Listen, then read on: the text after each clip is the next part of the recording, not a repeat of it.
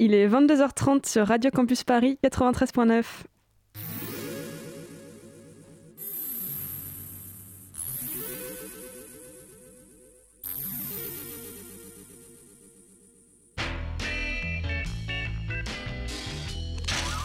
À tonalité café.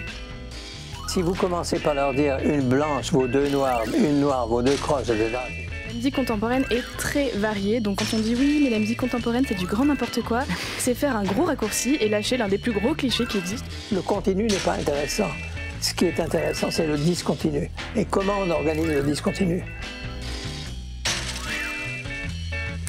Bonjour à toutes et à tous, bienvenue sur Ratonalité Café, l'émission dédiée à la création contemporaine sur Radio Campus Paris 93.9. Avez-vous noté un changement de voix à l'intérieur de votre radio? Eh bien c'est normal puisque j'ai tout bonnement Freaky Friday Michael qui est à la, à la réalisation pardon, pendant que moi je vous parle avec ma voix douce et suave. Je crois qu'il ne s'est rendu compte de rien, je croise les doigts pour que ça dure. Bon, à série, aujourd'hui c'est du sérieux, puisque nous recevons non pas une mais deux invités. J'ai nommé tout d'abord Anne Montaron, ici présente. Bonjour Anne, merci mille fois d'être là. Bonjour Aline, avec plaisir. c'est pour nous un immense plaisir et honneur de vous recevoir sur ce plateau. Anne, nous parlerons avec toi de tes émissions à l'improviste et création mondiale sur France Musique, de ta vision du monde de l'improvisation et de la création, de tes expériences marquantes et de ton expérience en général. Euh, par ailleurs, Yousra et moi avons eu l'immense honneur de rencontrer la semaine dernière la contrebassiste, violoncelliste, improvisatrice, un peu compositrice aussi, Félicie Basler, qui nous a royalement reçus chez elle. Elle nous a offert du thé vert au riz soufflé, un délice. Mm. elle nous parle de son parcours classique, qui s'est transformé en bousculade des codes classiques et gymnastique pour contrebasse. Oui, oui, je sais, j'ai le chic pour mettre l'eau à la bouche. Euh, c'est également avec un plaisir non contenu et même débordant que je vous annonce que l'ami Michael va faire une chronique. Oui, vous avez bien entendu, une chronique. Tu veux nous présenter un peu ça Mika Eh ben, je tiens juste à dire que ça va être très très freestyle, enfin, à mon habitude. J'aime bien pimenter un peu tout ça. Super, on a hâte. Euh, par ailleurs, on a toujours notre équipe de choc autour de la table Naomi, Yusra, Emmanuel et bien sûr Mika à la Réal. Euh, oui, rebonjour. Louis n'est pas là, mais on est tout cœur avec toi, Louis. Euh, bref, assez de teaser pour cette présentation et rentrons dans le vif du sujet avec la fameuse Anne Montaron ici présente. Naomi et Emmanuel, vous aviez quelques questions à lui poser, il me semble. Absolument. Alors, euh, on est très très heureux euh, d'accueillir euh, en plateau euh, la productrice de radio Anne Montaron. du coup, bonjour Anne. Bonjour Naomi, avec grand plaisir. qui donc aujourd'hui, on peut dire que tu es quand même l'une des voix radiophoniques les, les plus importantes. Ça, j'en sais rien. Alors là, c'est toi qui alors, le dis. Hein. Alors, c'est pas moi qui le dis, alors c'est des, artistes confirmés qui me l'ont dit. donc, dans tout ce qui concerne la création, l'improvisation. Donc, la première question que je voulais te poser, c'est comment est-ce que tu as été amenée à faire de la radio. Euh, est-ce que tu peux un peu nous parler de ton parcours euh Oh là là faut faire vite alors parce que j'ai 28 ans de radio maintenant. Donc euh, un jour j'ai frappé à la porte de la radio. Pourquoi? Mon père était un grand mélomane et écoutait énormément la radio. Il écoutait France Musique. Tiens tiens. Et j'imaginais pas du tout travailler sur France Musique, mais il se trouve que j'ai fait des études de littérature allemande, de musicologie, j'étais musicienne, mais j'avais trop le trac pour être sur scène. Et donc je me suis dit, je fais quoi avec tout ça? Et puis j'écoutais la radio, et puis euh, parfois avec une oreille un peu critique, et je me disais, euh, non, mais c'est pas comme ça qu'il faut faire. Bon, bref. Et puis j'ai écrit. Je cherchais du travail, je voulais pas du tout être prof de, musique ou, ou d'allemand, de littérature. Et du coup, je me suis dit, bon, bah, j'ai fait euh, mes essais comme prof hein, pour gagner ma vie. Mais je me suis dit, bon, je, qui ne tente rien à rien. Et j'ai écrit aux différentes euh, chaînes de radio, euh, de radio France. Et France Musique est la seule à m'avoir répondu. C'était Claude Samuel, le directeur de l'époque. Grand, grand amateur d'ailleurs de création, euh, grand connaisseur de la musique d'Olivier Messiaen, etc. qui est mort il y a peu de temps mm. d'ailleurs, Claude Samuel. Et je lui dois ça, je lui dois ça. Donc il m'a convoqué, il m'a répondu. Et c'est comme ça que j'ai commencé la radio. Alors au début, des ateliers. Je faisais partie d'ateliers de, de, création radiophonique, enfin d'essais radiophoniques. Et puis euh, j'ai été mise sur euh, à l'antenne euh, à la faveur d'un stage d'été. Je me souviens avec un pool de jeunes comme moi. Et ils nous ont donné notre chance sur France Musique à l'époque. Ils considéraient que France Musique était trop universitaire, que la parole mm. était trop peut-être euh, compassée, etc. Ils avaient envie de rajeunir un petit peu le, le pool des producteurs de France Musique et c'est comme ça que, que j'ai commencé. Voilà. Incroyable. Et alors, euh, qu'est-ce qui t'a qu'est-ce qui t'a finalement amené dans le milieu plus particulier euh, de, de, la création, du coup, de l'improvisation Oui. j'avais envie de vivre avec mon époque, je crois que c'était ça. Et j'ai commencé en présentant des concerts classiques. Je présentais tous les midis les concerts en direct du musée d'Orsay, du Louvre. du Châtelet aussi, ça s'appelait Déjeuner concert, je me souviens. Je présentais aussi les concerts symphoniques euh, franco-allemand, parce que comme j'étais germaniste, qu'il fallait présenter dans les deux langues, euh, c'était un peu ma spécialité au début. Et j'en avais marre de, de présenter euh, éternellement la, la, troisième symphonie de Beethoven ou euh, toujours les mêmes œuvres. Quoi, j'en pouvais plus. Et je me disais à quoi bon quoi? Et j'avais vraiment envie d'être dans la création. Et puis euh, j'écoutais beaucoup de musiques différentes. J'écoutais le jazz, j'écoutais les musiques extra-européennes parce que j'ai fait une licence de musicologie à la Sorbonne avec Gilles Léoto mm. en ethnomusicologie, qui était quelqu'un d'absolument passionnant. Et j'étais chanteuse moi-même pianiste, claveciniste, bon, comme ça, amateur, hein, mais euh, j'avais les oreilles vraiment très, très ouvertes. Quoi. J'écoutais mm. la musique contemporaine, euh, beaucoup. J'avais eu un choc euh, plus jeune, quand j'avais 16, 17 ans, au théâtre d'Orléans, en écoutant musique de Wozzeck, musique de Berg, mm. etc. Donc la seconde école de Vienne me touchait énormément. J'aimais Bartok, j'aimais toutes ces mm. musiques-là les musiques du tournant du siècle, là, euh, début du XXe siècle. Et euh, j'aimais aussi la musique ancienne, je faisais du classin. Et dans la musique ancienne, on improvise. Dans les musiques extra-européennes, on improvise. Donc je me disais, euh, finalement, j'ai envie de tourner la page, j'ai pas, pas envie de rester dans le classique. Et je vais proposer une émission sur l'improvisation. Et, et, voilà, c'est comme ça que ça a commencé. J'avais envie d'une... À l'époque, je présentais donc les concerts franco-allemands avec les radios allemandes. Et euh, je me souviens à la radio de Francfort, il y avait euh, dans la programmation euh, de la saison quelque chose qui s'appelait Weiße Flecke, ça veut dire carte blanche, quoi. Mm. Et en fait, je me disais, mais ça, ça n'existe pas à Radio France. Mm. On ne sait pas ce qu'on va écouter. C'est une carte blanche, c'est une case blanche. On ne sait pas ce qu'on va écouter, ça va être la surprise. Et je me disais, on manque beaucoup de surprises, d'inattendus à mm. Radio France et sur France Musique. Et, donc, c'est comme ça qu'est né à l'improviste. Et puis, il faut dire aussi que j'étais très cinéphile à l'époque. Et euh, je m'intéressais beaucoup aux musiciens qui improvisaient à l'image au cinéma muet. C'était, on était en 2000 et c'était vraiment le début de, cette, de ce revival de l'accompagnement des cinémas muets, du cinéma muet. Et j'ai entendu beaucoup de très bons pianistes et de très bons musiciens improviser à l'image. Et ça, ça m'a intéressé aussi. Voilà. Donc il y avait tous ces aspects-là. Et aujourd'hui, du coup, c'est deux émissions que tu animes sur France Musique, euh, à l'improviste et Création mondiale, qui est anciennement à la Brévé. Est-ce que tu peux nous en parler un petit peu plus pour celles et ceux qui ne connaîtraient pas? Oui, alors Emmanuel, le, le, à l'improviste, j'en ai parlé. Donc à l'improviste, c'est une émission sur l'improvisation. Mon idée, c'était de rassembler toutes les approches de l'improvisation. Euh, j'en ai déjà un peu parlé. Mais comme je connaissais le classique, le jazz, le hmm. contemporain, les musiques, oh, je connaissais. En tout cas, j'étais sensible à ça et euh, les musiques de tradition orale extra-européenne, mm. je me disais, tiens, je vais réunir toutes ces approches-là. Et ça, ça a été, j'ai fait ça pendant quelques années. Après, ça s'est un peu spécialisé, orienté vers les musiciens de la scène euh, free music, on va dire, ou musique euh, libre, improvisée libre, même si j'aime pas du tout tous ces adjectifs, mais mm. je me suis dit finalement improviser à la manière de c'est de l'exercice de style, mm. euh, mais c'est pas vraiment euh, de la création. Pour moi, c'était pas vraiment des musiciens qui vivent de ça. Mm. Donc j'ai un peu écarté ça. La musique ancienne, c'est vrai que c'est dans des idiomes, tout ça, on improvise dans des idiomes.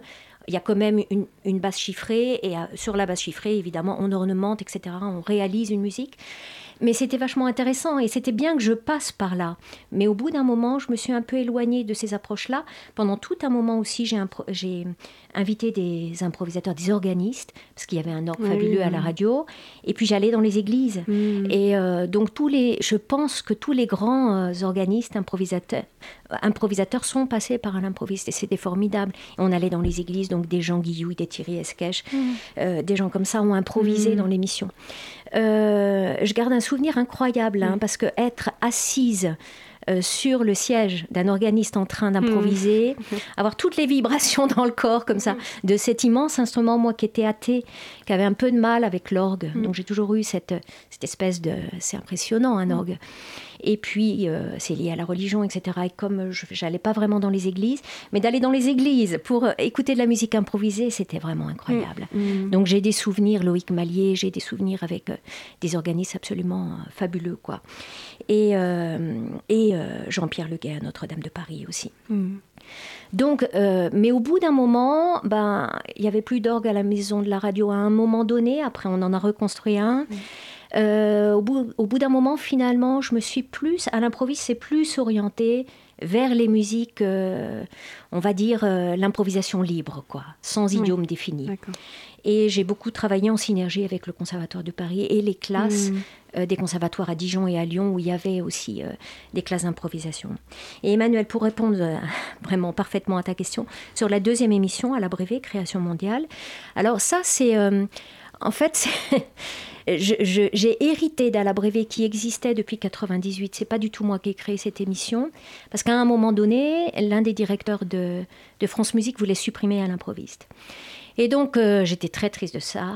Et c'était un peu un marché, un échange. Il me dit Ouais, mais en échange, je te donne, on va ressusciter les alabrévés qui avaient disparu, c'est-à-dire une commande passée à des compositeurs d'une pièce de 10 minutes articulée en 5 mouvements de 2 minutes de manière à ce que du lundi au vendredi, on écoute, on écoute euh, chaque jour donc un mouvement de deux minutes et que à la fin de la semaine, on rassemble les pièces du hmm. puzzle et que ça ne forme plus qu'une euh, qu'une pièce. C'était ça l'idée des alabrévés.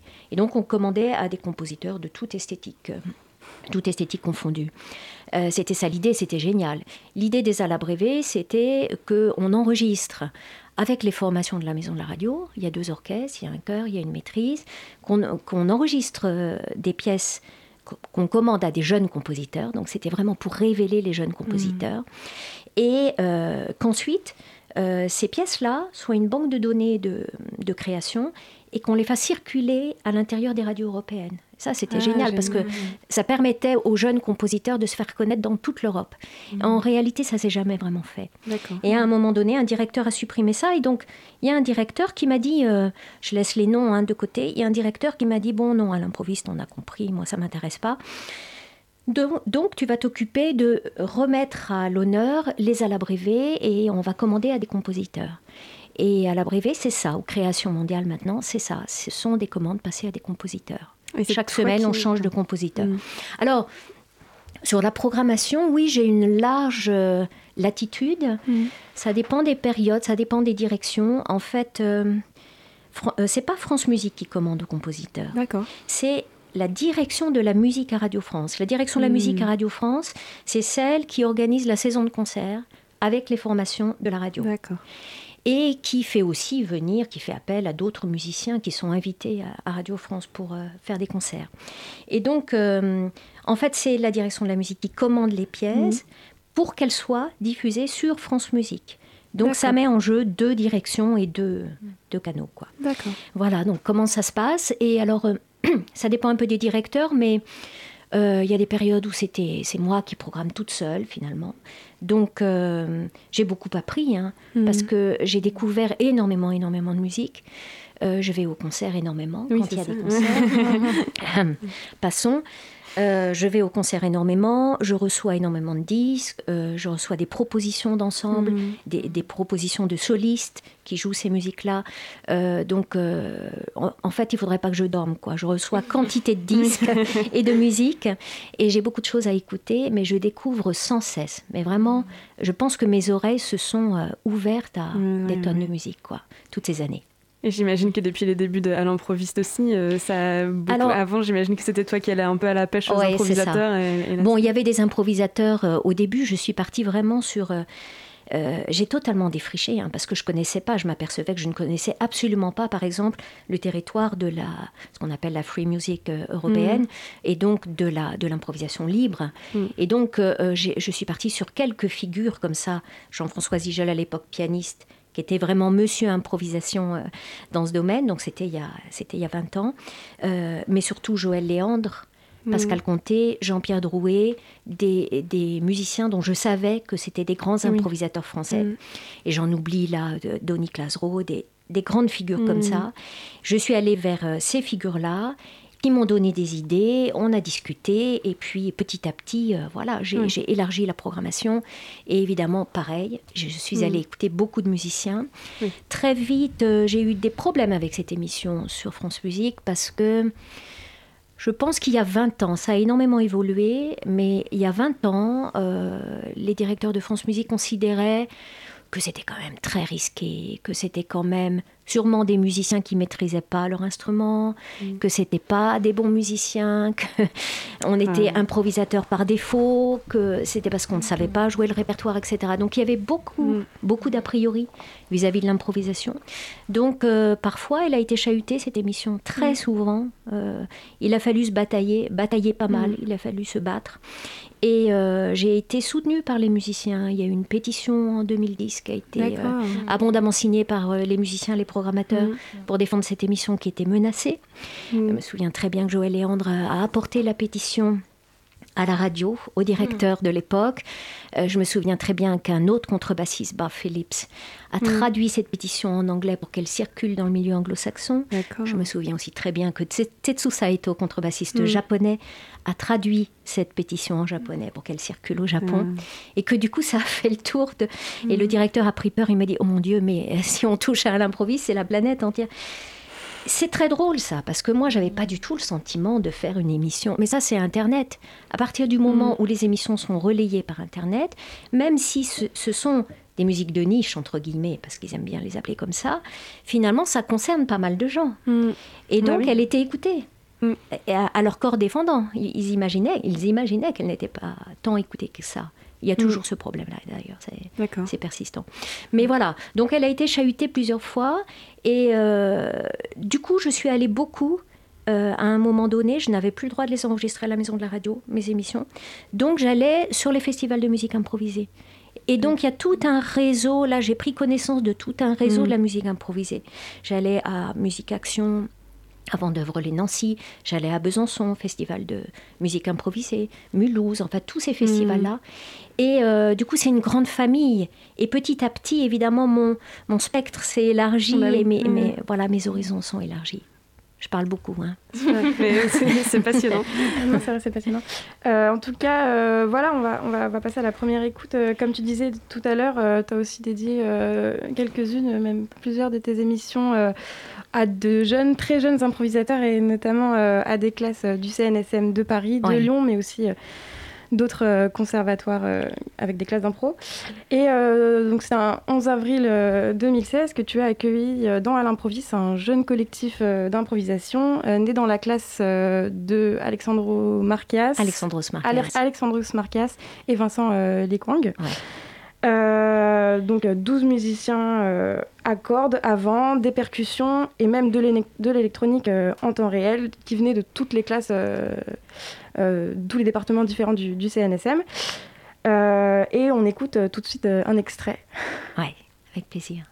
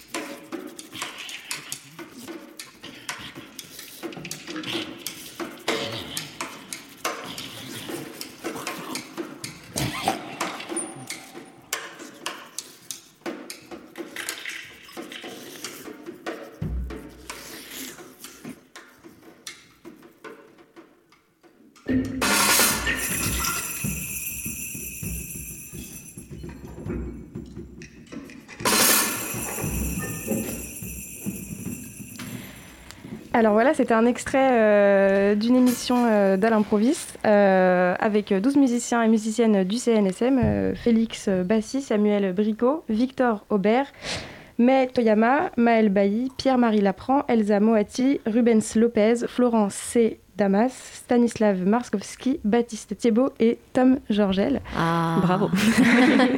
Superbe. Il y en a au moins 6 ou 7 là qui sont musiciens professionnels maintenant, hein, qui Bah, sont. Compositeurs, Maël Bailly par exemple, euh, Elsa Moati, qui sont compositeurs, interprètes, improvisateurs. Il y a la croche et le marteau, donc Maël Bailly, Elsa, Tom Georgel, ils font partie de la croche et le marteau, qui est vraiment un, un collectif d'improvisation. Merveilleux musicien, Samuel Bricot aussi, vraiment très très bon musicien. Et euh, c'est très abouti pour moi déjà, Mmh, tout ça. ouais. Et euh, ils ont le sens de l'écoute, ils ont le sens de la, du temps, de l'espace, de Mm. la narration. C'est Ouais. des Ouais. matières, c'est formidable, quoi. Ouais. Ce serait hyper marrant de réinviter la même équipe. Oui, Ah ouais, ouais, absolument. de se dire euh, qu'est-ce que ça pourrait donner maintenant. Enfin, Ouais. euh, C'était il y a Ouais. combien de temps ça? C'était en 2016. 2016. En 2016, Ouais. ah, ça serait bien, cool, 5 ans plus tard. plus Ouais. Ça serait, ça serait trop marrant. C'est une bonne idée. Et euh, pourquoi donc est-ce que c'est important de donner euh, la parole à des jeunes euh, musiciens et musiciennes euh, comme ça euh? Alors c'est important à plus d'un titre parce que finalement, euh, l'improvisation, elle a énormément évolué en Europe et en France. Euh, c'est vrai que les musiciens, les aînés, les Joël Léandre, les Jean-Pierre Drouet, Jean-Pierre Drouet, c'est le New Phonic Art par exemple avec Michel Portal-Roquet, Alcina et, et Globocar. Euh, c'est euh, une époque, une époque aussi politique très très précise, avec des rébellions, avec des, euh, des colères, avec... euh, Il y a, y a- il y a- faut, faut pas oublier que la musique improvisée, elle est née euh, dans, dans la comète de, de mai 68, un peu, hein, de tous ces événements-là. Donc, euh, c'est un contexte politique très particulier. Et les jeunes, ils sont pas là-dedans, évidemment. Les jeunes euh, qu'on vient d'écouter, là, euh, en 2016, ils avaient euh, une, vingtaine- une petite vingtaine d'années. Ils n'ont pas vécu mai 68, les années 70 et toutes ces remises en question des codes, des conventions de la, de la musique, de l'académie, des musiques académiques. Et euh, alors, ils n'ont pas du tout les mêmes... euh, leur musique n'a pas les mêmes racines, leurs improvisations n'ont pas les mêmes racines. Et donc, c'est important que toutes ces générations soient représentées Mm. dans l'émission, je trouve. j'ai fait deux nuits ou trois même nuits d'improvisation au CNSM de Paris, justement pour faire entendre tous ces jeunes mm qui euh, improvisent dans des styles très différents. Alors, euh, lors de ces nuits-là, on a fait euh, se rencontrer toutes les approches, un peu comme à l'improviste au début.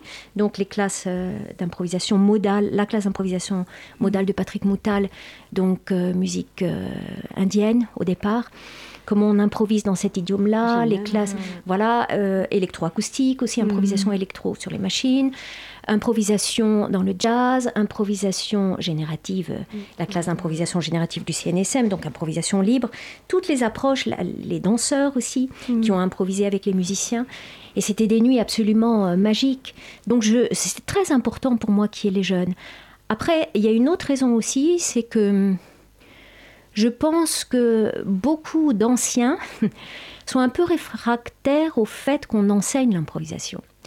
Et moi, ça m'a toujours un peu perturbé. Ça, pourquoi mm. réfractaire? Parce qu'ils ont, ils ont peur, et je les comprends tout à fait, que euh, on entre dans une forme d'académisation de mm. l'improvisation.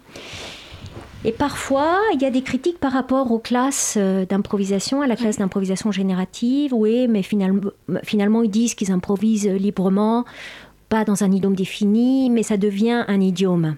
Oui, c'est-à-dire oui, où on, reconnaît finalement. Euh, ce type d'improvisation très proche de la musique contemporaine. Parce que pourquoi? Parce qu'on est dans, le, dans des modes de jeu aux instruments, on pousse euh, évidemment l'instrument dans ses retranchements, on est dans des modes de jeu qui sont très proches de ce que recherchent les compositeurs dans la musique contemporaine. Mm. Donc finalement, c'est un idiome ça. Mm. Donc on n'en sort pas de ces problèmes d'idiome et il y a beaucoup de querelles autour de ça. Et il y a beaucoup d'anciens de, d'anciens qui estiment que l'improvisation ne devrait pas entrer dans les conservatoires. Alors moi, j'ai après avoir fait ces trois nuits de l'impro et après avoir invité ces improvisateurs, j'ai un avis différent. Je pense que euh, c'est tellement regrettable que finalement on apprend dans les conservatoires, on apprend la musique dans les conservatoires, que tout de suite on nous mette une partition sous le nez. Et je trouve ça mmh. tellement bien qu'il y ait cette ouverture-là que why not? Mmh. Mais souvent, même les cours, enfin, les cours d'improvisation, certains, et certains professeurs en conservatoire, certains professeurs instrumentistes euh, enseignent ça dans leurs cours d'instrument et ça, je trouve ça génial en fait.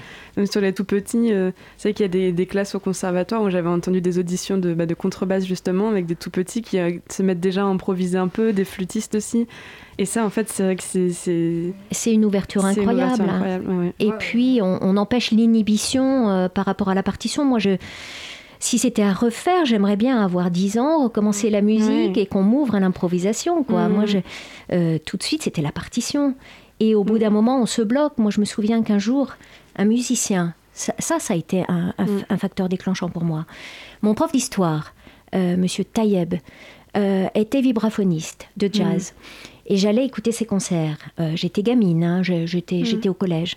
J'allais écouter ses concerts. Et un jour, il m'invite chez lui, il y avait un piano, il me dit Vas-y, joue. J'avais pas mes partitions. J'étais coincée, j'ai rien su faire. Ça m'a perturbée, ça m'a hantée pendant des années. Je me suis dit, mais c'est pas possible ça.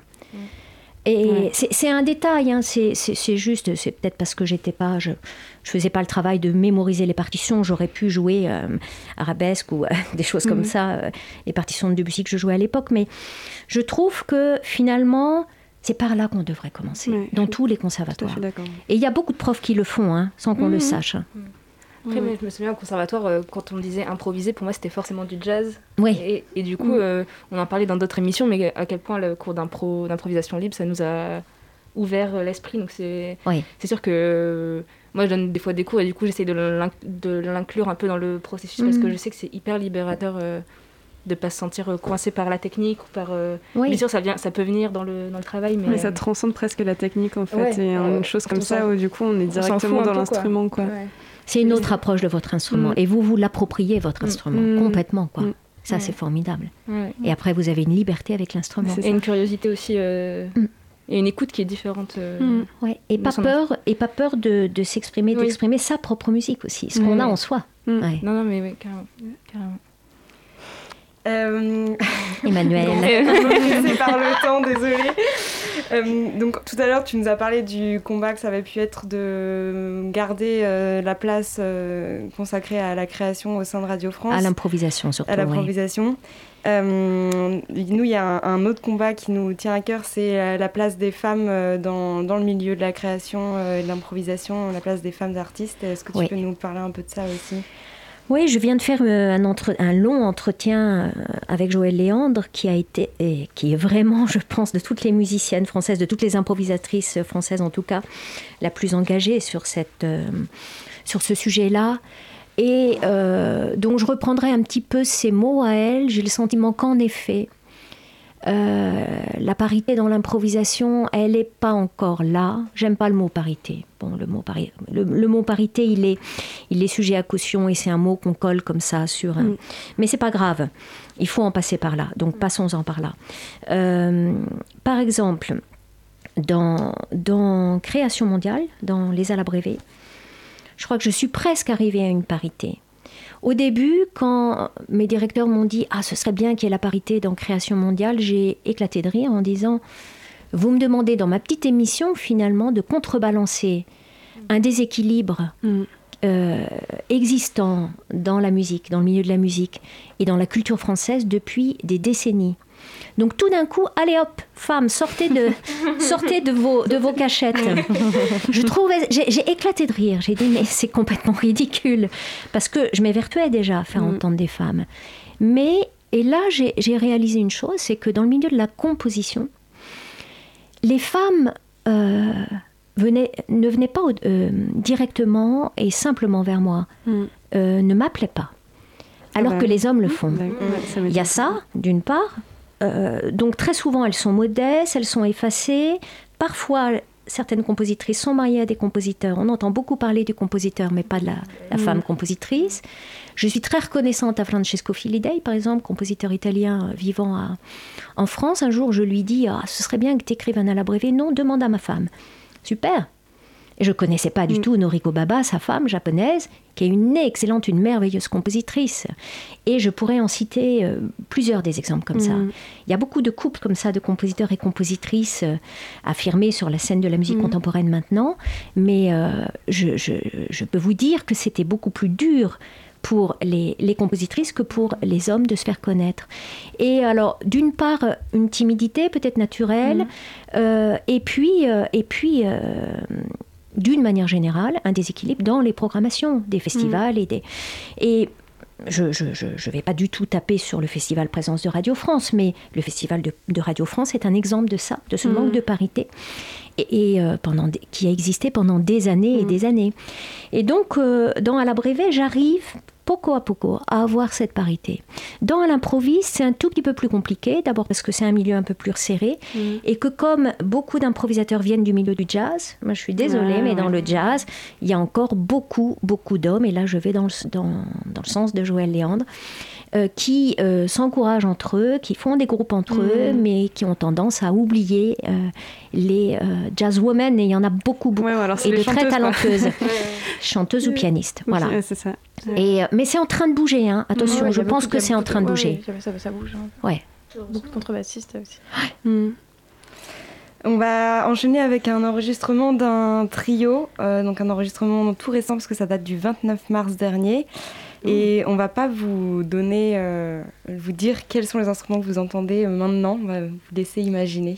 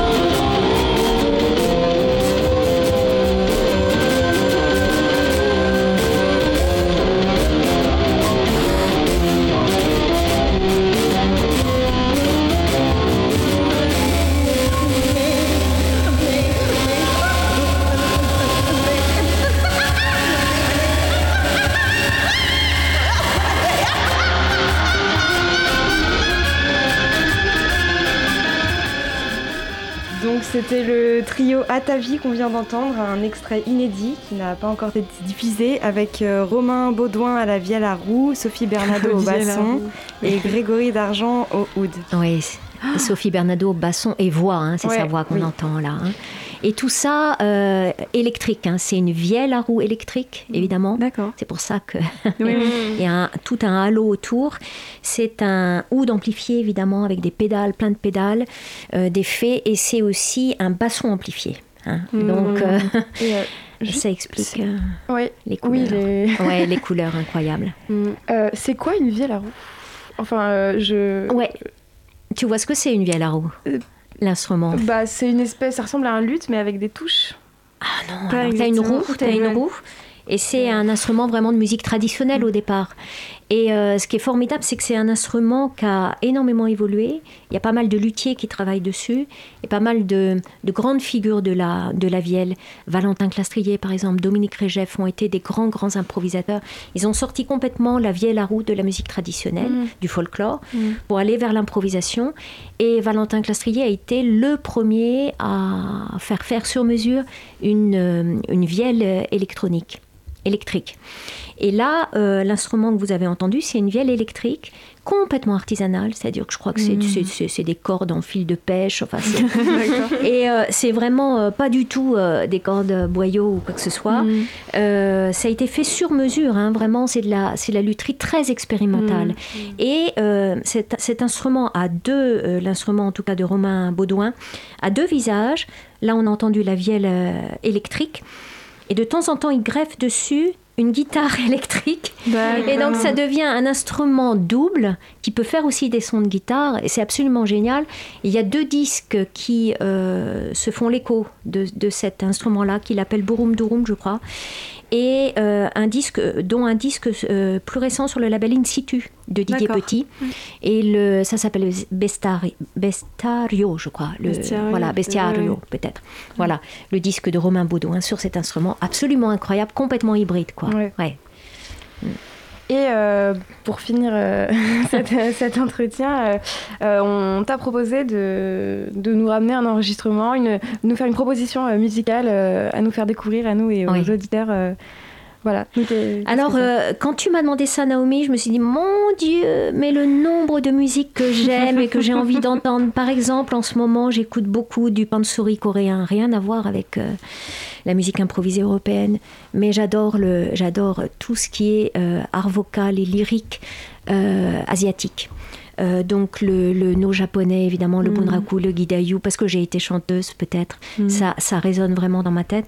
Et le pansori coréen. Ben, je l'ai là le disque mais je te l'ai pas donné. Et donc ce que je vous propose c'est d'entendre un duo qui s'est produit dans l'émission. D'ailleurs ils ont fait un disque à partir d'un des enregistrements de l'émission c'est pas ce disque-là qu'on va écouter, c'est Benia Tachiari avec Didier Lasserre. Alors Benia Tachiari, justement, euh, on parlait de Romain Baudouin à, l'instant et de Grégory D'Argent, donc au Oud. C'est intéressant Benia Tachiari parce que c'est un chanteur basque qui vient vraiment de la tradition du chant basque, la polyphonie, le, on chante d'une montagne à l'autre, euh, mm. Euh, les bergers, pour se faire entendre, chantent d'une colline à l'autre ou d'une montagne à l'autre. Et du coup, ce euh, sont des voix qui portent mm. très loin, comme les voix corses. Il a vraiment cette technique vocale-là. Et il a petit à petit euh, quitté le chant traditionnel basque. Il s'est associé à des musiciens de jazz, il s'est associé à... il, il, a vraiment rencontré tout un tas de musiciens. Et c'est un grand improvisateur qui a un rapport aussi au texte très important. Euh, évidemment, les poètes basques sont abondamment euh, hmm. cités dans son chant. Et euh, voilà, il, a, il improvise avec énormément de musiciens. Ici, il est en duo donc avec le percussionniste batteur Didier Lasserre, qui vit aujourd'hui à Bordeaux et qui est aussi un musicien improvisateur qui vient du jazz, mais qui a quitté très vite le jazz pour hmm. jouer sa propre musique.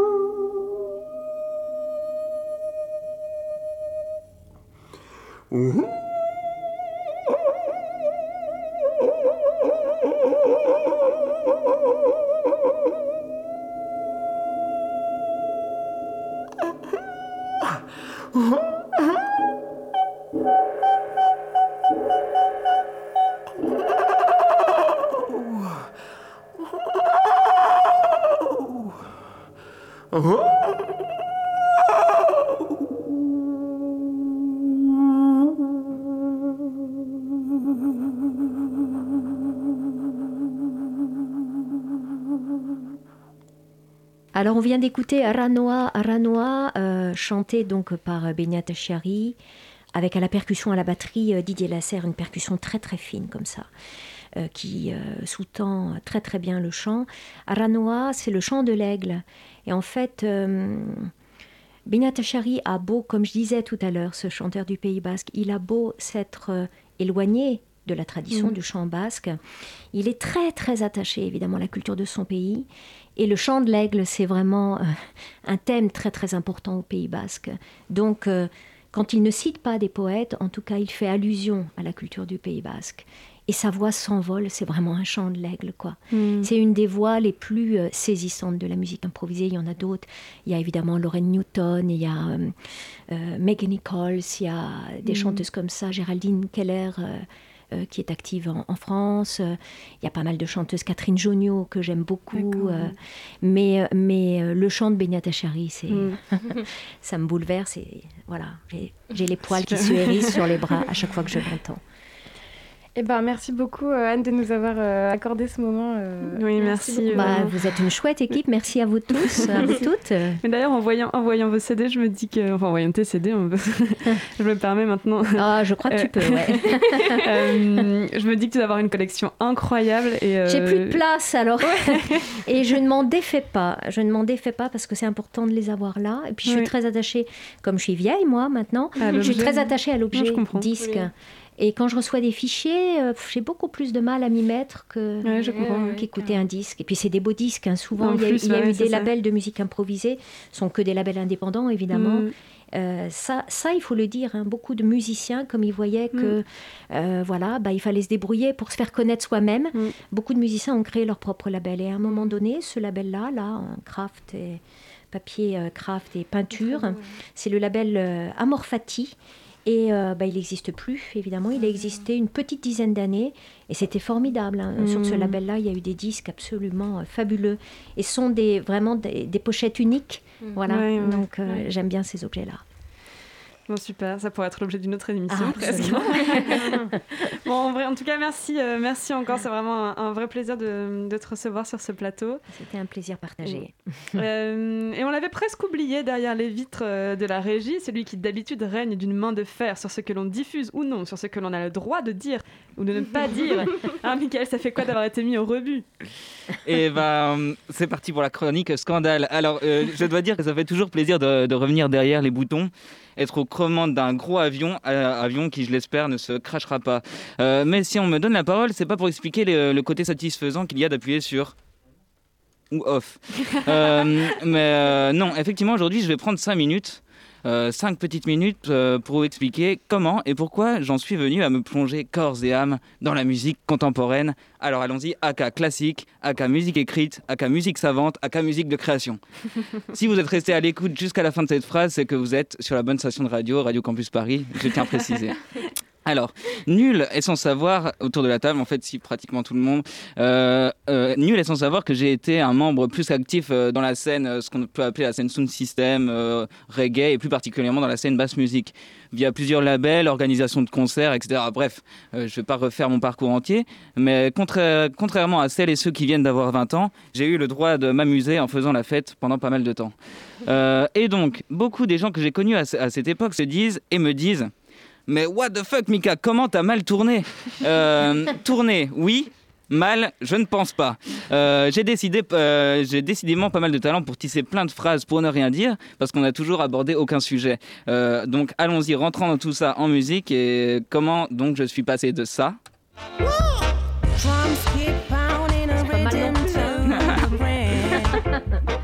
et donc à ça.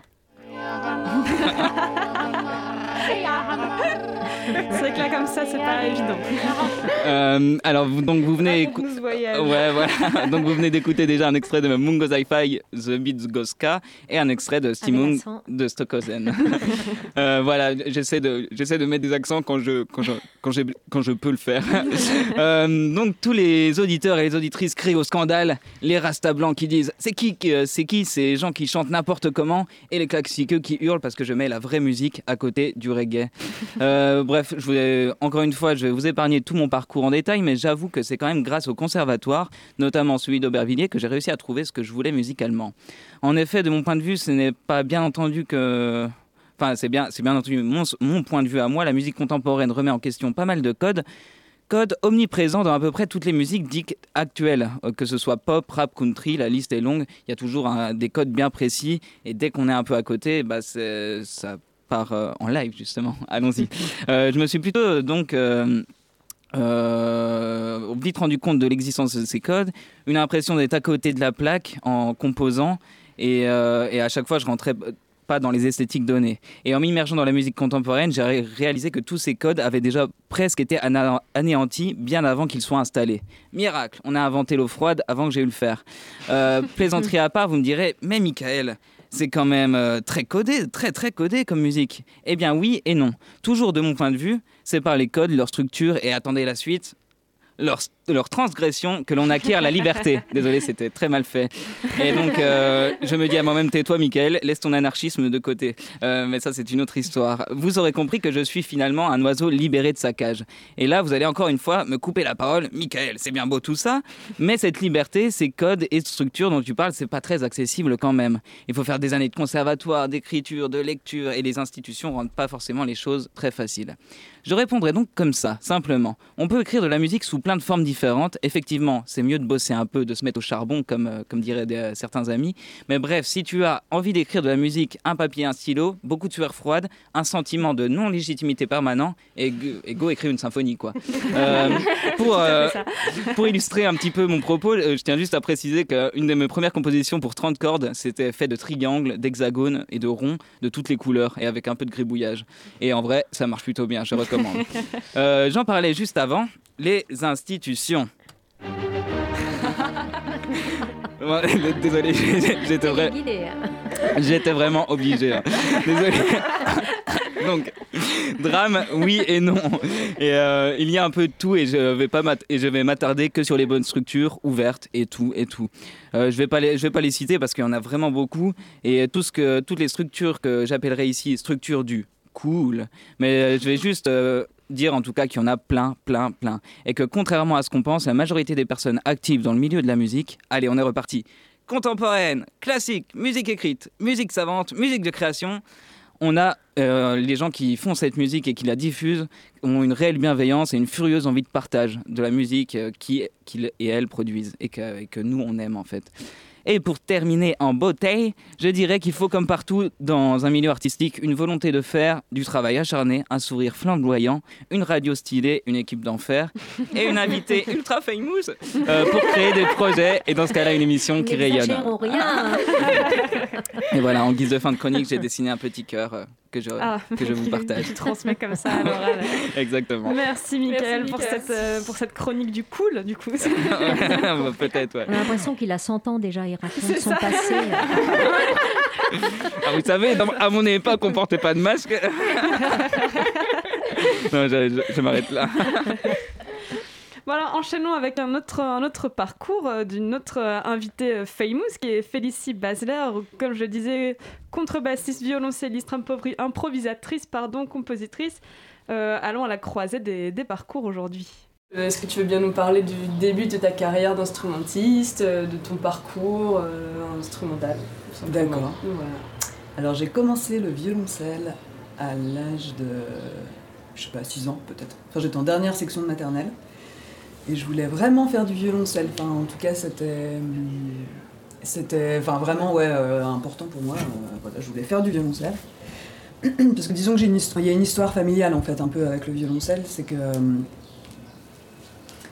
euh, alors c'est un peu éloigné, mais en fait du côté de mon père, donc il y avait un le cousin en fait de mon grand-père il s'appelle, enfin il s'appelait Paul Basler et c'est un grand violoncelliste en fait qui a été prof au CNSM, qui a monté des ensembles de violoncelle et tout, qui a, qui a aussi un peu fait redécouvrir le répertoire dans les années 50. Donc c'est vraiment une des générations. Euh, euh, et ouais, il a vraiment fait redécouvrir un peu le répertoire. Il a harmonisé les suites de les, les, suites de Bach pour violoncelle et tout ça. Enfin, il a fait plein de trucs. Il montait des gros ensembles et tout ça. Et ce qui est marrant, c'est que ce Paul Basler, donc qui est du côté paternel, il a donné des cours à ma grand-mère euh, maternelle. Mais non, Ouais, parce qu'en fait, ils, enfin, ils viennent des Ardennes en fait. Enfin, moi, je suis originaire des Ardennes et donc ça s'est passé dans les Ardennes quoi.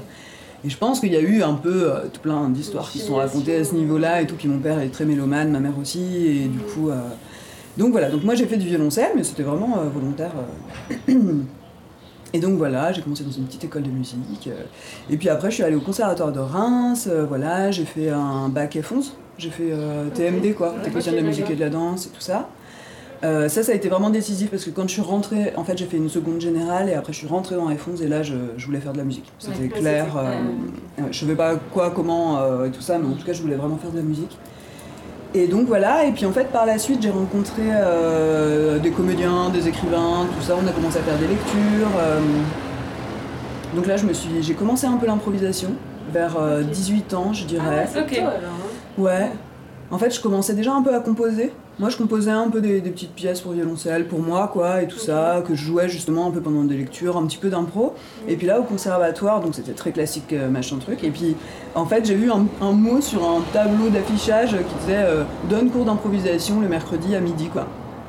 je suis allée voir, et puis euh, là, je suis tombée sur Xavier Rossel, qui est un prof de saxophone, et donc qui donnait des cours d'impro libres, quoi.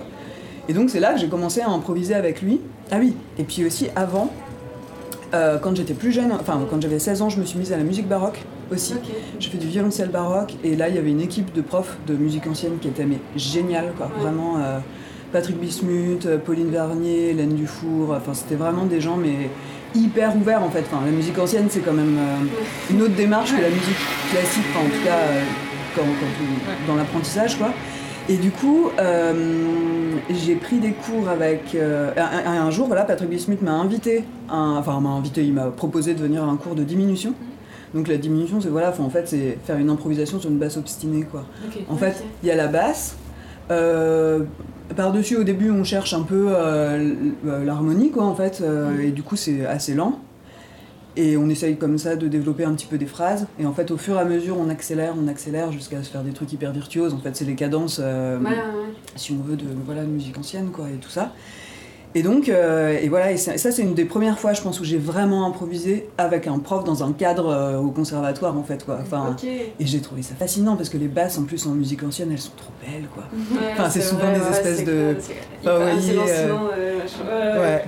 Et du coup, c'était vraiment beau. Donc, et ensuite, donc, la musique avec Xavier Rossel. Et puis là, j'ai commencé à rencontrer d'autres profs aussi qui faisaient ça. Des gens qui venaient de Paris, en fait, et tout ça. Et puis, euh, en parallèle, donc comme je bossais pas mal avec des comédiens, des, gens comme ça, moi je chantais bien que le violoncelle, en fait, ça, ça allait, j'adorais cet instrument et tout ça. Mais j'avais la contrebasse, ça me tentait un peu quoi. J'adorais l'instrument, j'adorais, enfin voilà, je trouvais ça hyper beau. Et, euh, et puis aussi, ce qui se passait, c'est qu'en violoncelle, là je commençais à avoir 20 ans, bah, trop vieille pour le CNSM, donc, euh, donc en fait, on m'a dit bon bah passe en DE et puis, puis voilà quoi. Et donc euh, donc voilà donc au violoncelle classique ben, moi j'étais un peu bloquée parce que euh, voilà euh, je rentrais pas trop dans les clous en fait vraiment pour tenter le CNSM et tout ça machin puis on m'a vraiment dit ouais écoute fais un DE et puis puis tu vas devenir prof quoi. Mais moi je le voyais pas enfin à l'époque c'était pas super c'est hyper intéressant d'être prof il y a plein de trucs à faire non c'était un peu ah bon, je préfère ma musique, je veux plus jouer mes trucs. Oui, c'est un peu la voie de garage. c'est la manière ça a été présenté, quoi. C'était, euh, bon, bah, on fait ça euh, parce que, du coup, c'est... C'était un peu ça, quoi. Et du coup, ça, j'ai pas très bien vécu. Mm. Et je me suis dit, mais en fait, moi, j'ai envie vraiment de faire de la musique. Et donc là, je me suis mise à la contrebasse. Mm. Et, euh, et voilà, et je me disais, ouais, voilà, j'ai envie de me mettre à la contrebasse. Et là, en fait, du coup, voilà, j'ai rencontré euh, bah, le prof de Reims, euh, qui m'a envoyé donc chez Jean-Christophe Deleforge. Et puis là, bah, du coup, là, en fait, j'ai fait tout un cursus euh, complètement classique, mais tout en faisant en parallèle vraiment mes projets. Parce que justement, mmh. Jean-Christophe me poussait tout le temps à faire mes projets. Tout le temps quoi. Même, enfin voilà, je suis arrivée au conservatoire, il m'a dit ah tu composes, bah tiens la semaine prochaine il y a une audition, bah tu vas jouer ta compo quoi. J'étais là. Ah vous êtes sûr parce que là. et en fait ouais, et, du coup, voilà. Et puis après, j'ai fait le pôle sup. Après, je suis rentrée en master au CNSM de Paris. Et, euh, et voilà, j'ai fait, j'ai pris des cours avec Jean-Paul Céléa. Et ensuite, j'allais en Allemagne faire un, à Berlin, donc faire euh, un Erasmus. Et puis ensuite, je suis revenue à Paris. Et puis voilà, et j'ai passé le certificat d'aptitude euh, par la suite. Quoi. Mmh. Ok, ok. En gros, mon parcours. Ok, cool, merci. Et mais du coup, j'ai l'impression que du coup, d'après ce que tu dis, la composition, elle est arrivée avant l'improvisation. Parce que moi, je savais même pas si tu composais ou pas, c'était une de mes hmm. questions. Et, du coup, et tu composes toujours? Euh, Oui, d'une certaine manière. Alors, plus du tout comme avant. Avant, en fait, quand je composais avec mon violoncelle, c'était vraiment des. Euh, c'était des choses assez instrumentales. Enfin, disons que ça, ça, passait par l'instrument. Enfin, c'était pas, tiens, j'ai une idée, euh, je vais la développer sur le papier, puis après je la joue. C'était vraiment, c'était plutôt comme des improvisations finalement que je fixais au fur et à mesure et tout ça. Et puis. Euh, et aujourd'hui, non, aujourd'hui, je fais plus du tout ça. Mm. Enfin, quoique, non, en fait, c'est pas vrai. Ah, j'improvise à la basse, surtout à la contrebasse, maintenant plus trop au violoncelle. Mais ça m'arrive aussi au violoncelle, en fait. Non, mais j'improvise, et puis, puis des fois, je dis, ah oui, bah, voilà, ça c'est intéressant. Et du coup, j'extrais des, des, trucs de, mes impros pour euh, essayer de construire. voilà, de construire des trucs, mais après, j'ai jamais écrit vraiment la musique. Euh, c'est toujours des trucs qui restent dans ma tête, quoi. Après, j'enregistre et puis voilà, mais. Et euh, c'est intéressant ça. Voilà, ouais. Et, ça, et, ça, passe à l'écrit par. non, non, non, Est-ce que c'est déjà passé à l'écrit d'une autre manière Une mm. partition graphique, des consignes, des machins mm. ouais. Par contre, je fais des petits schémas. Je fais des petits schémas, j'écris des notes mais j'écris genre euh, sol, SOL quoi. Enfin, je, il n'y a pas de portée, des trucs comme ça. ouais, ouais, ouais. J'écris, j'ai pas mal de notes en fait. Alors c'est le brouillon, c'est le bordel, mais en fait euh, j'ai pas mal de petites notes, de trucs comme ça, ouais. Ça c'est vraiment pour les trucs solo. Et après quand ça m'arrive d'écrire pour des groupes, et là j'écris euh, souvent des groupes dans lesquels je joue d'ailleurs. J'ai jamais composé pour euh, un ensemble, je sais pas que je connaissais pas ou tout ça. Parce qu'en fait pour moi c'est hyper important d'écrire pour des gens que je connais. Et dont je sais en fait un petit peu où, ils se situent en fait euh, dans leur approche euh, soit de l'instrument, soit de la, de la scène, enfin de la scène, de, du, du, live, soit leur rapport au public, etc. Et du coup, euh, et en général, ce que je compose pour des ensembles ou des, enfin des ensembles, j'ai pas composé énormément de pièces, hein, mais c'est souvent un petit peu performatif. Il y a toujours des choses un petit peu performatives, ou alors qui, enfin en tout cas qui, qui concerne vraiment l'ensemble, quoi. C'est pas des trucs qui sont mesurés, c'est pas des trucs qui sont. Euh, c'est-à-dire que c'est relationnel, en fait, comme euh, forme de composition, quoi. Et puis ça passe par la sensation, par le, le faire aussi. Ouais.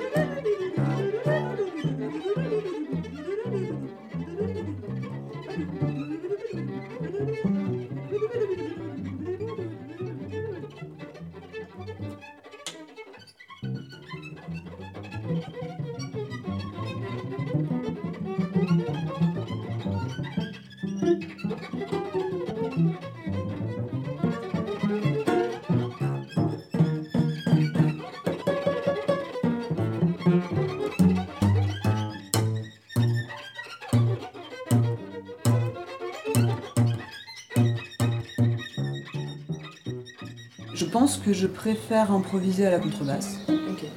Parce que c'est un instrument qui a plus de résonance. J'ai l'impression que c'est un, objet que je peux plus manipuler de par sa corpulence, j'ai envie de dire. Mm. Et du coup, euh, ouais, c'est un instrument où je, préfère improviser avec la contrebasse, ouais. Parce que je peux, je peux faire vraiment plein de choses qui, qui projettent, en fait, je trouve, plus euh, en termes de matière en fait. Mm. Alors que le violoncelle, j'ai la sensation, parce que j'improvise aussi au violoncelle dans certains... Voilà, par exemple, j'ai un duo euh, qui s'appelle Claudie Dada avec Lucie Laric qui est au violon mm. et qui chante et qui joue aussi euh, du ken, c'est une sorte d'orgue à bouche là aussi. Et puis elle a des petits objets aussi. Et voilà, avec elle, donc c'est de l'impro. Et là, par contre, j'ai un jeu qui est plus, entre guillemets, soliste. Donc je, fais je suis plus dans une, dans, dans une forme de phrasé et je, fais de la matière aussi, mais ça sonne pas du tout pareil qu'à la contrebasse. à la contrebasse, j'ai vraiment l'impression que je peux, je peux poser des matières. Quoi. Et est-ce que tu dirais que c'est parce que justement il y a une espèce de rapport au corps très direct avec la contrebasse, tu l'enlaces presque. Enfin, il y a un truc où ben, voilà, t'es debout, t'es machin, t'es es dans un rapport mhm. d'égalité, elle fait peut-être même plus grande que toi. Ouais, ouais, ouais. ouais c'est ça.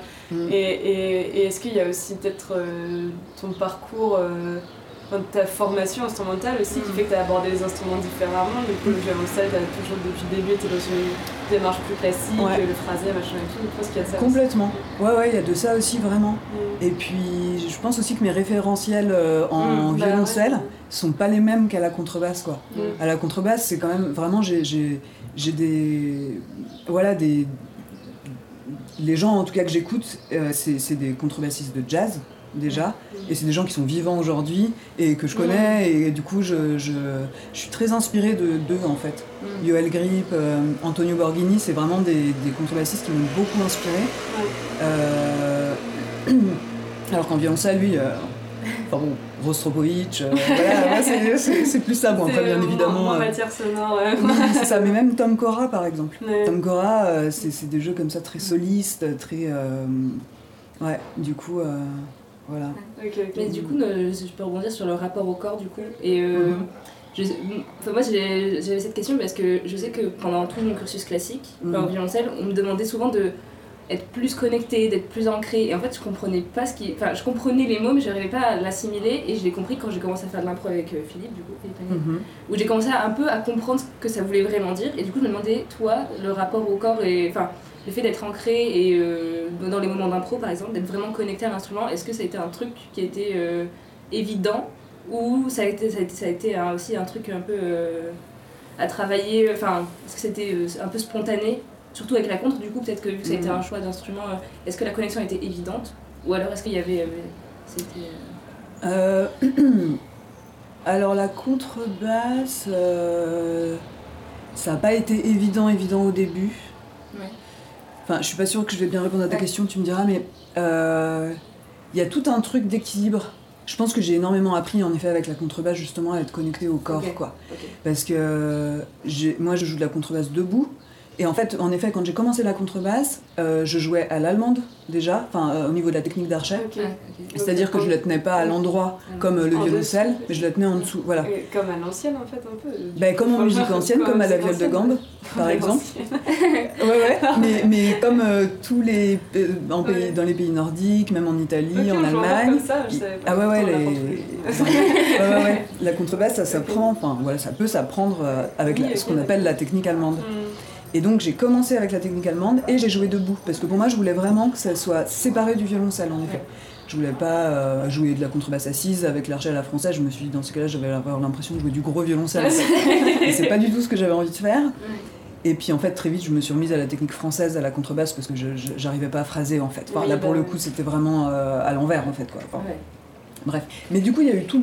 Enfin, par rapport, par exemple, au centre de gravité, ça, ça a été une grande question par rapport à la contrebasse. parce que d'être debout avec cet instrument-là qui est en asymétrie totale, en fait, avec le corps, enfin, c'est tout un espèce de truc. Et après, euh, oui, c'est quelque chose quand même que j'ai pas mal travaillé, ça. Euh, parce que moi, j'avais eu des modèles un peu de, tous mes profs. Euh, j'avais l'impression que pour eux, c'était évident que quand on jouait, on était forcément connecté à, ces sensations et à, et, à ce qu'on. Enfin, être vraiment présent dans chaque note, chaque instant, chaque mhm. machin. Et en fait, euh, c'est euh, grâce à un pro libre que j'ai commencé à comprendre cette connexion-là. Mais sinon, euh, je sais pas si, tout, bah, toi. Si, je crois que ce dont tu parles, je l'ai appris en classique, ah au violoncelle. Ok, d'accord. Ouais, j'ai eu une prof. qui m'a fait énormément évoluer à un moment, vraiment, je sais pas, je devais avoir 19 ans, et euh, ça a été difficile parce qu'elle m'est vraiment rentrée dedans. Et justement, en me parlant de ça, en me disant, mais chaque note, il faut vraiment la vivre, il faut la chanter intérieurement et il faut la transmettre dans l'instrument. En fait, ça transcende presque le corps, en fait. C'est que le, le, phrasé, en fait, il. Enfin, c'est comme si le, corps n'existait plus presque. Alors qu'en fait, c'est des sensations qui sont euh, ultra sensibles, en fait. Mais. Et ça, c'était vraiment intéressant. Et je crois que c'est là que j'ai commencé à connecter mon. Ben, ma pensée musicale au corps en fait. Et du coup après, bah, en fait dans n'importe quoi c'est un peu. Mais oui c'est quelque chose qui est difficile à transmettre ça, à, faire ressentir et à faire. Euh, en effet ça peut être violent parce que c'est très intime. Et c'est toute une connexion en effet ouais ouais entre.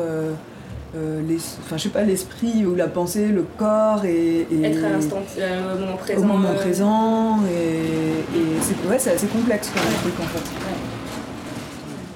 Et puis après, il y a des trucs aussi euh, qui m'ont pas mal aidé, enfin toujours par rapport au corps. Euh, ben, c'est par exemple euh, ce truc des vidéos. tu m'en parlais tout à l'heure. et en fait, par exemple, de faire quelque chose physiquement qui n'a rien à voir avec ce qu'on est en train de jouer. Et là, donc, c'est des désynchronisations. Et en fait, ça, ça, bah, ça, me fait vraiment bosser, quoi. C'est vraiment un truc, c'est pas facile à faire. Et en fait, je trouve ça génial parce qu'après, quand on joue normalement, bah, ça paraît tellement facile, en fait, tu vois. Et du coup, euh, c'est ça aussi, de déplacer les difficultés et tout ça, mais dans, dans, un rapport au corps, en effet, euh, et dans un rapport au rythme, surtout. Euh, ouais, moi je voulais savoir un peu d'où ça venait cette envie de faire des vidéos euh, que je trouvais d'ailleurs super. J'ai beaucoup ri. Le, générique du il est incroyable. Vraiment, il est incroyable. Merci. je me demandais si ça venait justement d'un envie, d'un désir de voilà, un rapport au corps particulier. De toute façon, de toute façon, tu, fais, tu lis beaucoup aussi la performance, euh, mm. la mise en scène à l'impro, si j'ai mm. bien compris. Euh, Jeanne m'avait parlé de, d'impro où tu avais emballé ta contrebasse, euh, dans du papier cadeau, tu t'attaches à la contrebasse, parfois il y a des choses comme ça, ou alors je me trompe peut-être. Oui, peut-être. Et je me dis, bon, bah, est-ce que c'est. Y a une, question de mise en scène comme ça qui est aussi une façon de. de qui est une porte d'entrée à ton rapport euh, au corps avec l'instrument. Je sais pas, est-ce que c'est une envie, est-ce que c'est réfléchi, est-ce que pas trop, est-ce qu'il y a un, sens, peut-être même politique parfois derrière, j'en sais rien, voilà, je veux savoir. Alors en fait, euh, peut-être que je peux parler du coup du début euh, enfin de mes premières performances, mm. où comme voilà, j'étais dans des études très classiques, quand même malgré tout, même si euh, voilà, parallèlement, euh, mon prof était très ouvert à ce que je faisais et ce genre de choses. c'est vrai que j'ai toujours eu, enfin, en tout cas, je, le concert, c'est un truc qui me questionnait, quoi. Je me disais, mais c'est tellement euh, on est là, toujours bien habillé. Moi, je m'habillais mm. toujours hyper bien, des petites robes noires, machin, toujours bien habillé, bien coiffé. Euh, je me maquillais et tout. Il y avait une forme vraiment de rituel. Mm.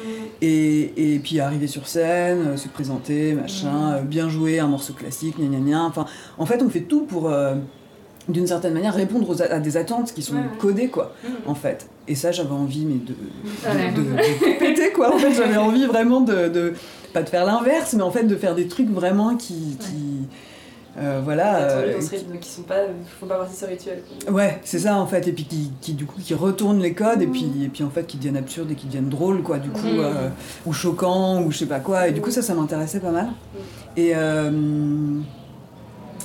il y a donc il y a ça, et puis les vidéos. En fait, j'ai eu un projet quand j'étais pareil plus jeune avec ma copine Antonia Philippon et euh, aka Joy Harvey. Et en fait euh, ou alors euh, la ferrailleuse. Et on avait un duo qui s'appelait Mister Machin et la ferrailleuse. Et là on faisait des vidéos où euh, complètement absurdes complètement barrées on faisait de la musique sur GarageBand en faisant des espèces de, vieux de vieilles techno enfin même pas techno enfin des trucs qui ressemblaient à rien et tout. Puis on, a fait pas mal de vidéos comme ça vraiment très absurdes quoi. Avec toujours un sens enfin à l'époque c'était en 2009 2009-2010 quoi mon dieu.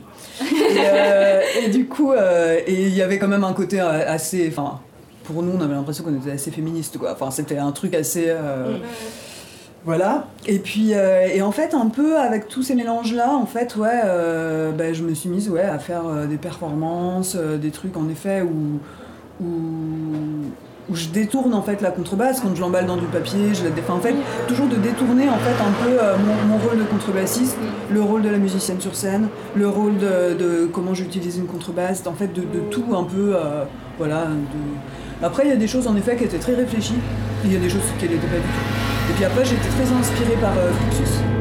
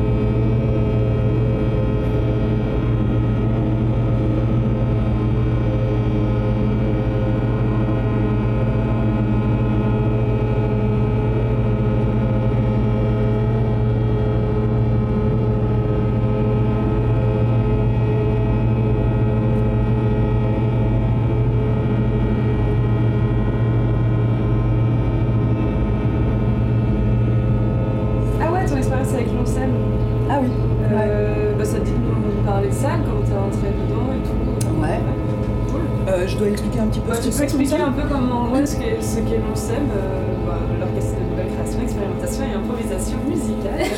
voilà, c'est ça. C'est un, un, un, un, grand ensemble qui est dirigé donc, par Frédéric Blondy, qui lui euh, même est pianiste euh, de musique improvisée, Et euh, donc il a monté cet ensemble en 2011, je dirais, à peu près. Avec... Ah, J'imagine ça plus vieux encore.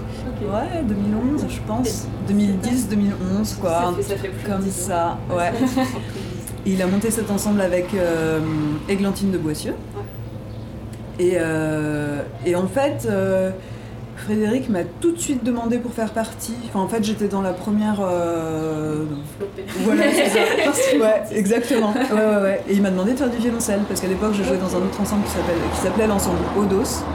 Et euh, ouais, Odos avec lequel on faisait euh, bah, de la musique justement. On travaillait en fait de la musique euh, de compositeurs américains. donc exploration de partitions justement, de tout ça. on a beaucoup travaillé avec Philippe Corner, on jouait de la musique de Christian Wolff, on jouait des pièces comme ça, quoi, de, vraiment de, de, de l'école américaine, j'ai envie de dire un peu. Issu de Cage, quoi. Donc voilà, donc je jouais dans cet ensemble. Frédéric m'a demandé donc de participer à l'ONSEM. Et donc on était comme ça, je sais plus combien on était, on était peut-être une quinzaine, je dirais. Et puis euh, voilà, donc on a commencé à improviser. Ensuite Frédéric nous proposait des, en effet des, des parcours en fait pour, euh, pour les concerts. Donc on avait des parcours improvisés, enfin voilà. Donc c'était des formes de composition un peu si on veut, assez larges. Et puis voilà, puis au fur et à mesure, euh, plein de musiciens, musiciennes se sont ajoutés. Bon, certains sont partis, mais mais, en, mais, voilà quoi, et puis on a commencé à jouer des pièces vraiment de, de compositeurs et compositrices quoi. Et finalement, et en euh... scène, t'en as joué du coup du répertoire contemporain Oui. finalement. Ouais. On a joué. Euh, Qu'est-ce qu'on a fait comme répertoire? On a joué plein de choses. Hein. Et oui, en effet, on a, on, on a travaillé des pièces de drone, ouais. Ben, la pièce donc Morph de Bertrand Hensler, avec Eliane Radig aussi, ouais. bien sûr. On a, ah, on a ouais. créé Ocam Océan. Euh, on a joué aussi une pièce de Stéphane O'Malley donc qui est le, un des musiciens de Sun O. Euh, et donc on a travaillé pas mal de drones en fait, en effet, de musique un peu drone comme ça. Euh, et puis on a aussi travaillé avec Jérôme Nottinger, on a travaillé euh, avec... Il y a des musiciens de l'ONSEM aussi qui ont écrit des pièces pour l'ONSEM. Okay, Là cool. notamment Patricia Bossard. On va, on va aller en Suisse dans yeah. 15 jours, 3 semaines, oh, pour jouer donc et au Cam Océan et et Sillon, donc de Patricia Bossard. Euh, donc voilà, en effet, en fait, on, on, a exploré pas mal, de, pas mal de choses et puis on a énormément travaillé l'improvisation aussi. Donc Tiva m'a dit que tu allais monter une asso ah. Que tu avais monté une asso. Je sais si tu voulais, pouvais en parler. S'il y a des choses à dire dessus, si tu voulais raconter un peu ce que c'était ou pas. Ah bah oui, ah, c'est cool. Euh, alors donc une asso qui s'appelle Chaton sous la pluie. Euh, qu'on qu a monté avec euh, Léo Duplex, qui est donc un musicien avec qui euh, je travaille quand même beaucoup. Avec Léo, on a un duo qui s'appelle Cancer des Tropiques. Et en fait, on, on travaille beaucoup sur. Euh, alors lui, donc Léo, il joue des syntones. Et en fait, il joue des sons purs, quoi. Okay. Et donc, voilà, là je suis au violoncelle et en fait on essaye vraiment de travailler voilà, sur euh, les sons purs, les battements, euh, mmh. le souffle et on, on, on, crée des petites formes comme ça, c'est très minimaliste, c'est très répétitif. En fait avec Léo on a fait une, toute une grande tournée en Europe okay. en février 2019 et on a euh, on jouait en trio avec Taku Sugimoto qui est un guitariste euh, japonais euh, de musique vraiment radicale, minimaliste. Ouais. Et, et, et, voilà. Et donc en effet, là se mêlait euh, ouais, euh, acoustique, électronique, mais, mais les formes d'électronique qu'il utilise, c'est tellement minimaliste que voilà, c'est vraiment des sons particuliers, quoi. Et en même temps très fin, très subtil, c'est pas fort du tout. Et voilà. Et avec Léo, on travaille, on travaille ça. Et, euh, et là, Léo compose une pièce pour un trio, donc dans lequel il joue. Alors lui, il joue du piano, du clavecin et des syntones. Il y a Juliette Adam qui joue de la clarinette et moi du violoncelle. Okay, Donc là, on, on travaille vraiment sur des tempéraments, sur des intonations justes. Euh. Ah, ça doit être intéressant d'avoir à la fois la clarinette et le violoncelle euh, avec les sinusoïdes. Ça, ça doit ouais. C'est hyper beau. Je... Ouais. ouais. Et donc c'est vraiment ouais, des, des, petites formes comme ça, euh, très, c'est assez drone finalement. On est très vraiment plongé dans le son, dans les phénomènes acoustiques. Et donc avec Léo, on a monté notre assaut Chaton sous la pluie et euh, bah, elle a vraiment pour euh, vocation de, de, nous aider en fait à développer nos projets. Aussi bien nos projets communs, parce qu'on en a, on en a quelques-uns, et puis on a je pense une ligne directrice commune avec Léo. Aussi bien ses projets, mes projets, et de voir un peu comment on peut développer tout ça. Comment on reçoit également Anne Montaron ah oui. à la prochaine émission. Je veux savoir déjà si tu connaissais ces émissions euh, à l'improviste mhm. euh, et à la brevet, et euh, si oui, qu'est-ce que tu en penses bah, les émissions, les émissions d'Anne Taron, elles sont hyper importantes. C'est quelqu'un qui se bat, là je, je pense qu'on peut le dire, depuis des années pour que ces émissions continuent à exister. Parce que voilà, le milieu de la musique improvisée, expérimentale, euh, contemporaine en fait, mais une certaine branche de la musique contemporaine, on va dire, mais on n'est absolument pas visible quoi. Ça c'est vraiment une catastrophe. D'ailleurs, je vous remercie, de, vous par exemple, de m'interviewer là, euh, et c'est super en fait parce que franchement, voilà, il y a les oreilles libres. Euh, sur la radio libertaire qui propose une émission par semaine et puis qui font un petit peu d'autres choses, parfois satellites. Il y, en a d'autres des émissions, là il y a la radio Pinode aussi, entre Paris et Mulhouse, c'est une radio en ligne en fait. Euh. Bon, enfin, il y a des choses qui se passent quoi. Là, tu parlais de Du aussi. Enfin, tu vois. Bon, il y a des choses qui se passent, mais là, disons que sur les grandes ondes, à Montaron, c'est enfin, elle, elle, elle, tient son truc quoi. Elle tient son truc et elle. Euh, et c'est super intéressant parce qu'en effet, elle invite des, des gens du monde entier. Euh, il y a plein de choses qui se passent. Euh, toutes les petites formes aussi de création la contemporaine, 5 minutes par jour, mm. et puis au final une pièce de 20 minutes. Enfin, c'est intéressant tout ça, quoi. C'est un autre regard. Euh, c'est très proche aussi des musiciens. Les musiciens ils s'expriment, il y a des interviews, il y a des échanges. Enfin, ça donne quelque chose d'ouvert. Et du coup, pour les auditeurs qui connaissent pas forcément, en fait, c'est une belle porte d'entrée, je trouve, en fait, pour, pour découvrir plein de choses. En fait, c'est très bien comme elle fait un, très beau travail, euh, c'est à la fois simple et en même temps